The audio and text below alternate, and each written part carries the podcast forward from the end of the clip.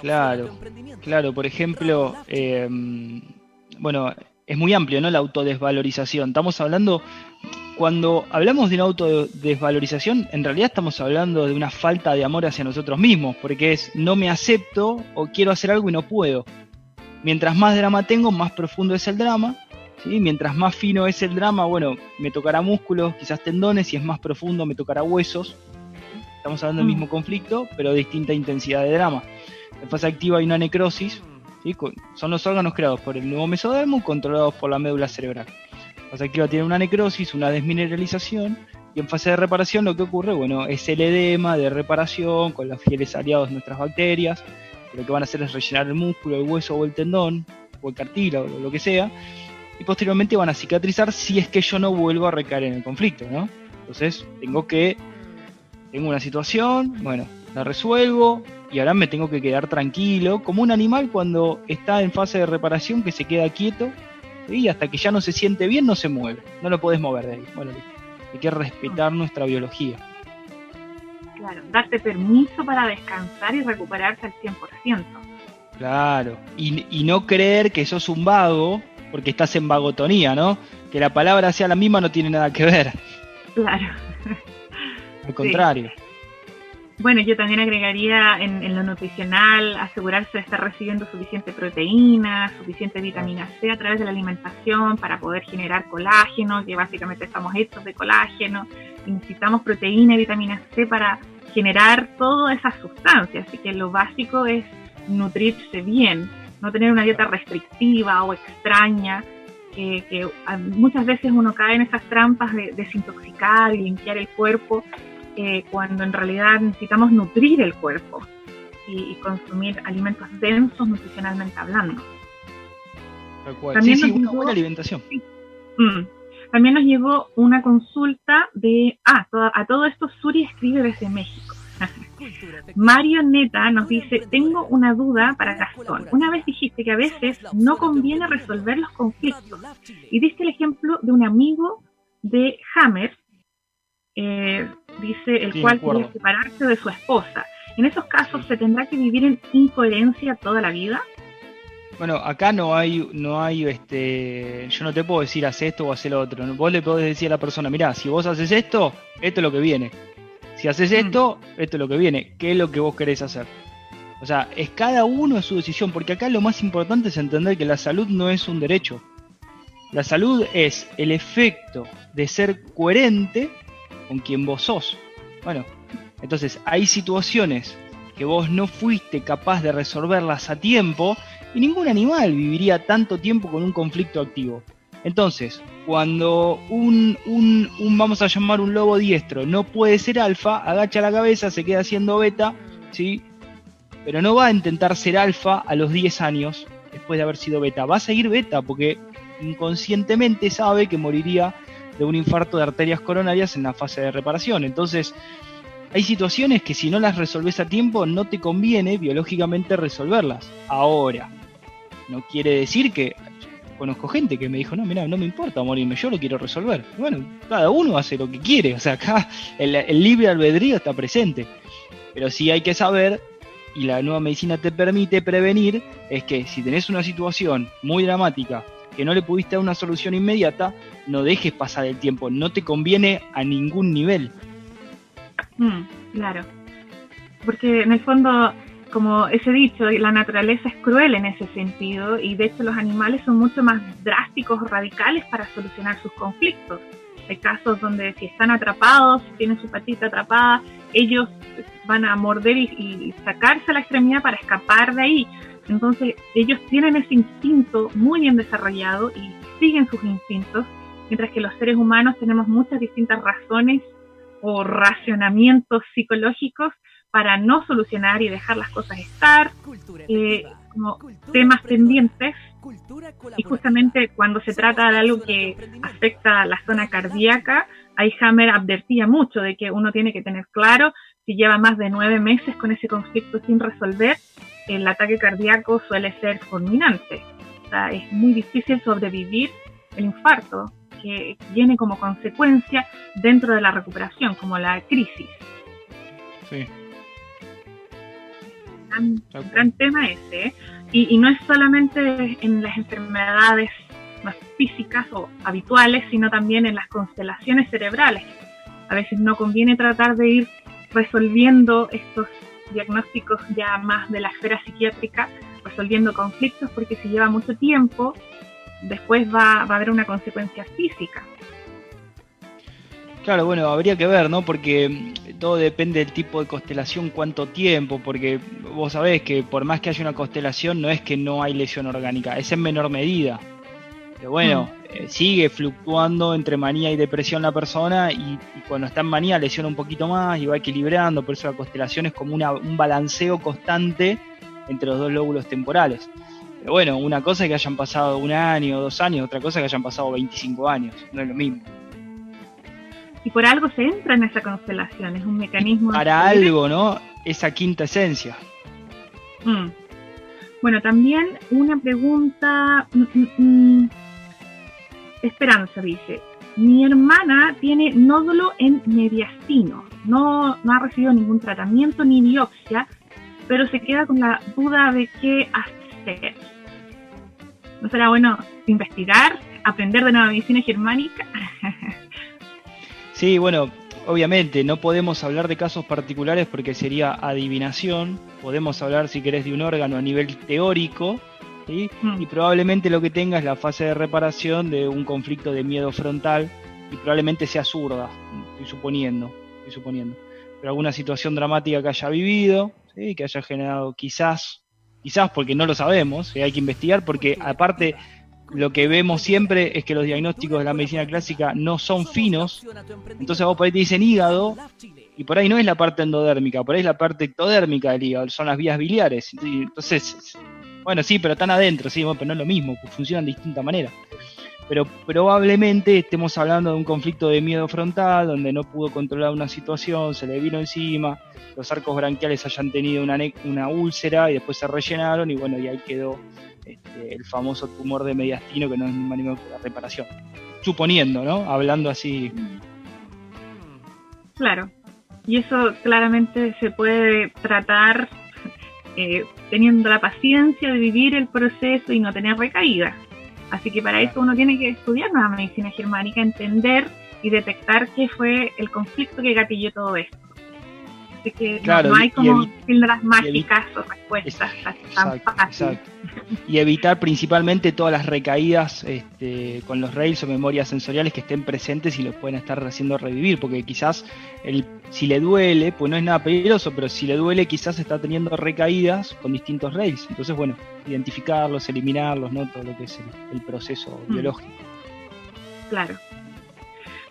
Bueno, eh, mencionar el tema de que alguien puede ser zurda sin ah, escribir con la zurda. Eso es, como bueno tenerlo en mente que uno tiene que hacer la prueba del aplauso, tiene que buscar distintas pruebas para comprobar la lateralidad cerebral, biológica, porque no necesariamente vas a escribir con, con, esa, con ese lado, con esa mano, para que lo tengan en cuenta.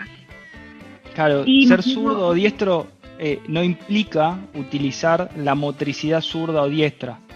Es, es, la lateralidad biológica es independiente de la capacidad motriz que vos tengas. Vos podrías como no, porque ya vimos que pueden, pueden no usar la zurda y son zurdos. Sí, sí, de hecho los zurdos suelen ser más hábiles en cuanto a ser ambidiestros, entonces es medio engañoso pensar que porque escribe con la diestra no puede ser zurdo. Hay que hacer esas pruebas, detectarlo bien bueno, nosotros, te, interrumpo, eh, nosotros hemos desarrollado un estudio muy profundo sobre la lateralidad biológica, que según nosotros es lo más importante que hay, donde hay hasta anatomía específica del zurdo, de la zurda, del diestro y del diestro, de la diestra. O sea, no son físicamente iguales. Tienen distinta nariz, distinta pera, distintos ojos, distinta voz, distintos comportamientos, distintos gustos, se visten con distintos colores la ropa. Hicimos un estudio apasionante que está, hicimos con Sony, eh, lo pueden buscar si quieren en el canal de YouTube, no sé si lo escuchaste. Eh, pero es, es, eh, es, es, la, es abrir una ventanita y empezar a ver un rayito de luz, porque es eso, es, amplísimo. Claro, es muy amplio y de hecho todo está basado también en la base natural. Un zurdo y una diestra naturalmente son así o asá. Pero uno puede constelarse bastante joven y, no ser como naturalmente habría sido de no haberte constelado. Así que yo que soy zurda no me sentí tan identificada porque he estado con, con mi pequeña locura de chiquitita. Por tanto, eh, dije, hoy, bueno, esto es la base.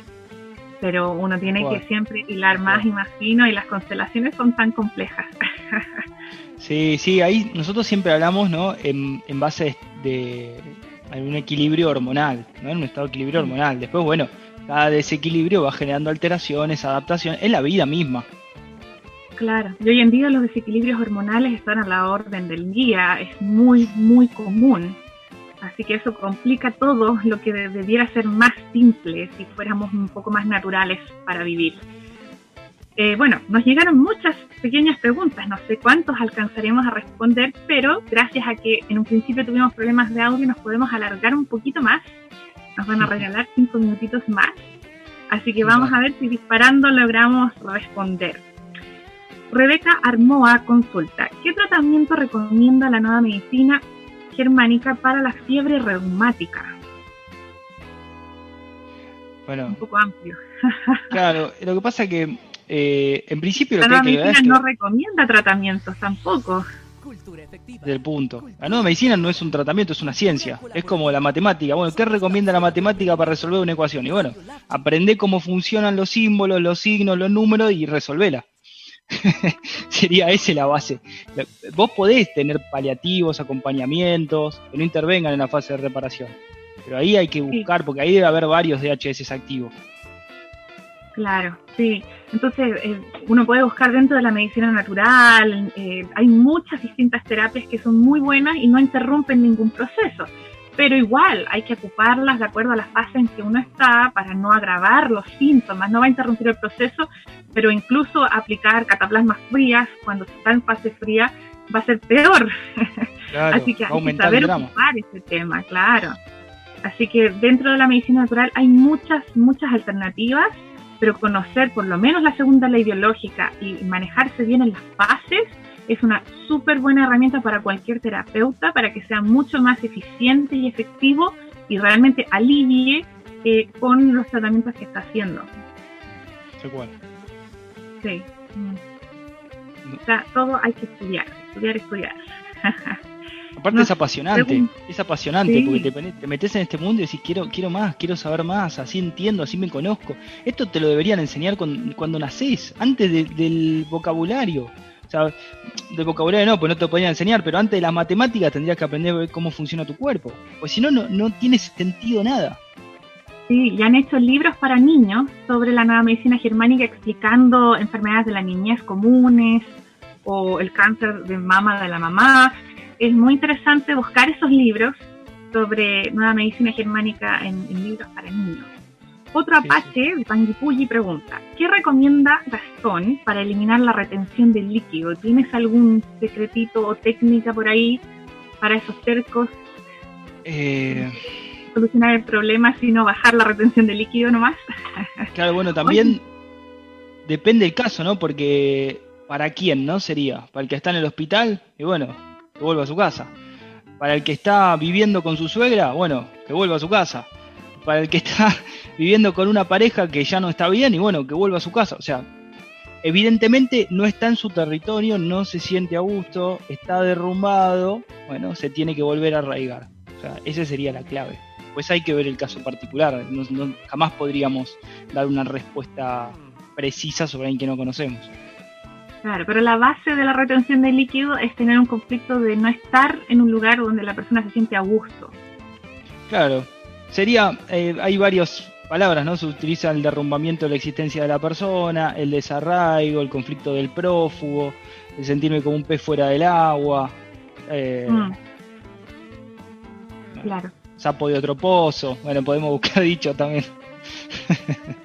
Sí, bueno, Hammer siempre recomendaba así como tratamiento drástico para bajar la retención de líquido, meterse en una tina con, con mucha sal, para, para lograr como una respuesta biológica de sentirse como de nuevo en el útero, eh, similar a esto.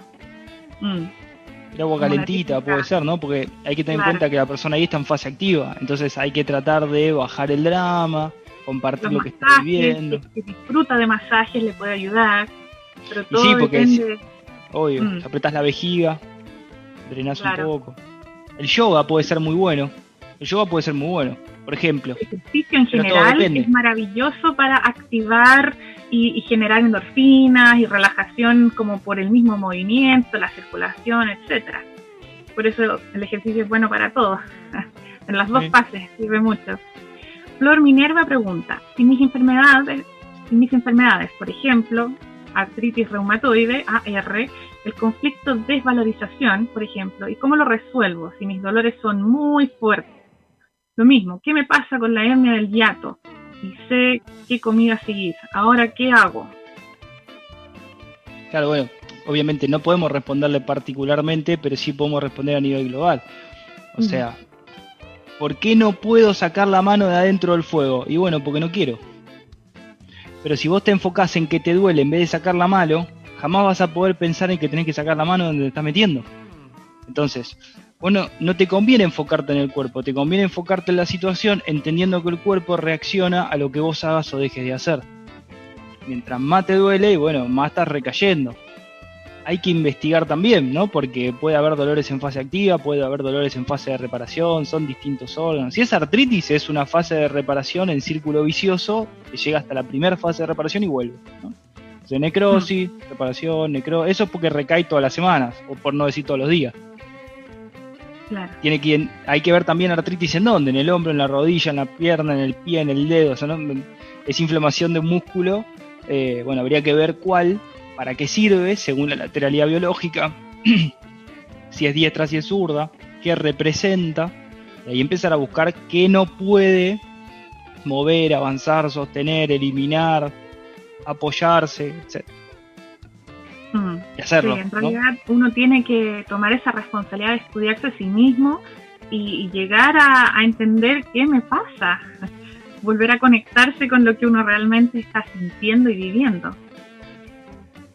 Francisco Alberca, de Lima, Perú, pregunta, ¿a qué conflicto pertenece la rinitis aguda? ¿A qué conflicto biológico pertenece la rinitis aguda? Bueno, por lo general aparece como en un rail, ¿sí? con un rail por, por alguna situación vivida en el pasado. Podría ser por una separación de, de contacto. de un- es un bo- no es un bocado, así como algunos piensan. Es un conflicto sensorial. Pero bueno, habría que ver si es rinitis de verdad lo que tiene, porque eh, ya sabemos, o sea, hay muchos órganos implicados, hay muchas invaginaciones de capas germinales en, en la nariz, en este caso. Entonces, bueno, si es un conflicto ectodérmico, estamos hablando de un conflicto de separación del contacto, en fase activa úlcera, fase de reparación un edema, puede haber picazón cuando cicatriza. Bueno, eh, como mínimo, puede haber una invasión en el territorio, una amenaza, un susto, concomitante del conflicto de separación del contacto olfativo. Entonces, bueno, se empiezan a, a agregar subconflictos eh, para empezar a entender. Por lo general, con, con una anamnesis, ¿no? Te das cuenta más o menos la situación y el contexto. Pero obviamente está olfateando algo que no le gusta. Claro, algo me huele mal. Sí, bueno, eh, nos llegan dos preguntas. Uno, en realidad, es, una repetición de lo que ya nos vienen preguntando. Gloria Miranda pregunta cómo trata el cáncer la nueva medicina germánica. Ahí estuvimos explicando, la nueva medicina germánica no es un tratamiento, una terapia en sí, sino que es entender el proceso y en base a eso buscar, en el fondo pone al paciente como el que manda ahí y busca de acuerdo a las herramientas que al paciente le parecen más congruentes y busca ofrecerle obviamente alivio, pero eh, entendiendo el proceso. Entonces la de por sí no, no trata, sino que acompaña y entiende. Se ocupa. Y se ocupa. Claro, Porque fíjate qué interesante, ¿no? El tratamiento, ¿no? Si, si, si te trato, te miento, ¿no? Porque Ajá. jamás te podría hacer nada. Ya la palabra misma te lo está contando.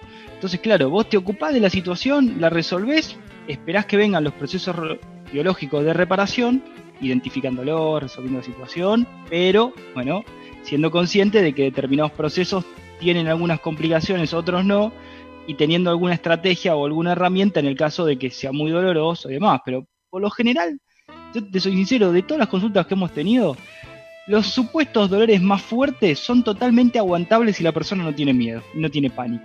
Cuando tiene miedo y pánico, se derrumba, retiene líquido y todo se duplica o se triplica.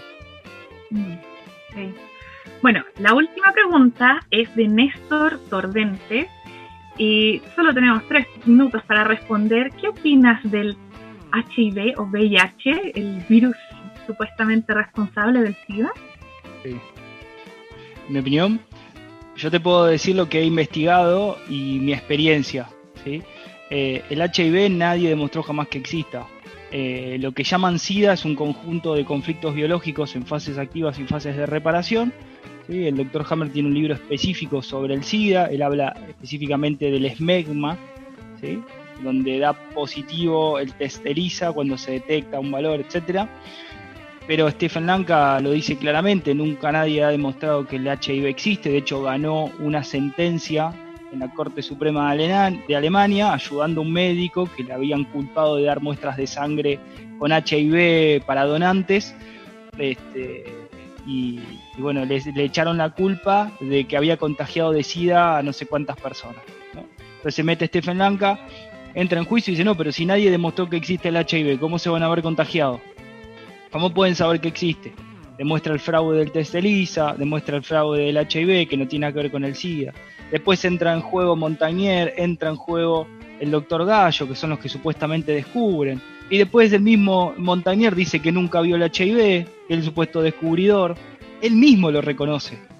Ah. Hemos hecho varios análisis. De hecho, de YouTube nos han bajado el análisis, justo el análisis del SIDA que hicimos bien fino, nos han bajado, pero lo estamos subiendo a Libri. Así que viste que es el nuevo, el nuevo canal donde no te censuran nada. Y así que ah, eh, estamos subiendo ahí el contenido pero no hay, de hecho tenemos muchísimos casos que supuestamente estaban diagnosticados con HIV, han dejado de tomar la medicación hace años y están perfectos. Perfecto. Lo que mata es el AZT, eso te destruye. Y la sentencia del SIDA, ¿no? Como diciendo, te quedan pocos años de vida, sabelo. Bueno, ya sabemos mm. cómo funciona eso en nuestro cuerpo. Sí, estar bajo ataques. Eh, en el fondo son muchos conflictos que uno entiende la lógica del por qué una persona puede llegar a, enfermar gravemente al estar enfrentado a esos conflictos existenciales, de su, valía como ser humano. Eh, hay, en el fondo da mucho para hablar, es bien complejo, es un síndrome, es un conjunto de muchos distintos síntomas. Y no siempre son los mismos, por eso como el lupus decíamos antes, son un conjunto de síntomas, bueno, cuando dan mm. algunos valores se etiquetan como SIDA, pero no tiene por qué. De hecho, el propio Cari Mullis, que está mucho en boca de todos hoy con el test PCR que supuestamente detecta la carga viral, que no detecta la carga viral, eso ya lo dijo él, decía, y, esto lo dice él, lo vamos a subir en un video que lo tengo, ¿por qué tengo que creer que existe el HIV? Y le dice al entrevistador, ¿por qué usted cree que existe el HIV? Si nadie jamás demostró que exista, nadie jamás presentó una micrografía del HIV que exista actividad retrotranscriptasa inversa de una célula no implica que sea de un virus, puede ser de cualquier célula. Mm. Y todo esto, Harry Mullis es el descubridor del PCR que están usando para detectar el famoso coronavirus, así que muy interesante cómo podemos ir vinculando y los parecidos eh, entre todo este tema del VIH y el coronavirus. Bueno, a él justo, eh, si lo buscan en Wikipedia, lo llaman negacionista del HIV. Mm, sí. Bueno, se nos acabó el tiempo, pero ha sido un placer. Premio Nobel, ¿no? Sí, sí premio Nobel. El, bien, bien excéntrico, pero dice, dice lo que, siempre dijo lo que pensaba, fue muy honesto. Eh, entonces, eh, dejamos el dato awakingproject.com que es la página web, tienen un canal de YouTube muy activo, siempre están posteando información, así que muy recomendable que vayan, busquen Awakening Project. En cualquier parte en internet, van a encontrar muchísimo material y obviamente invitarlos a la página web del Guardián de la Salud, www.guardiansalud.cl, ahí tienen el directo contacto con mi WhatsApp, así que también les puedo mandar los links de todo lo que conversamos, si tienen cualquier duda, está la invitación. Y eso, muchas gracias eh, por escucharnos todo este rato y nos vemos otro día miércoles. Chao, chao.